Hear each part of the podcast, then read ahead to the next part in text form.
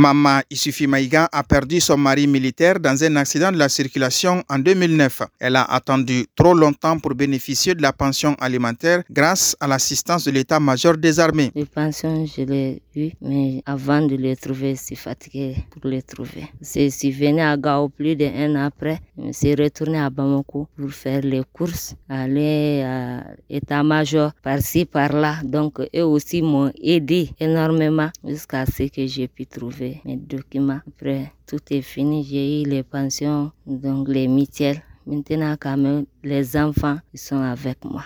C'est moi qui m'occupe avec mes enfants depuis lors jusqu'à présent. Pour Hachid Toudjara, l'attente sera encore trop longue. Sept mois après la disparition de son conjoint enseignant, même son capital d'essai n'est pas encore versé. Avec euh, six enfants, dont cinq à bas âge, vraiment c'est trop compliqué.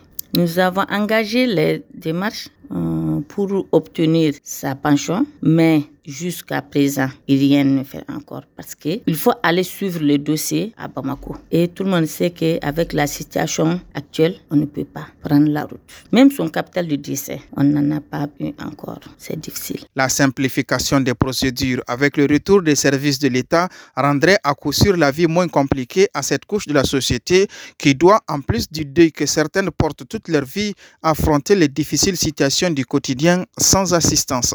Issa Mahamar Maïga, Mikado FM.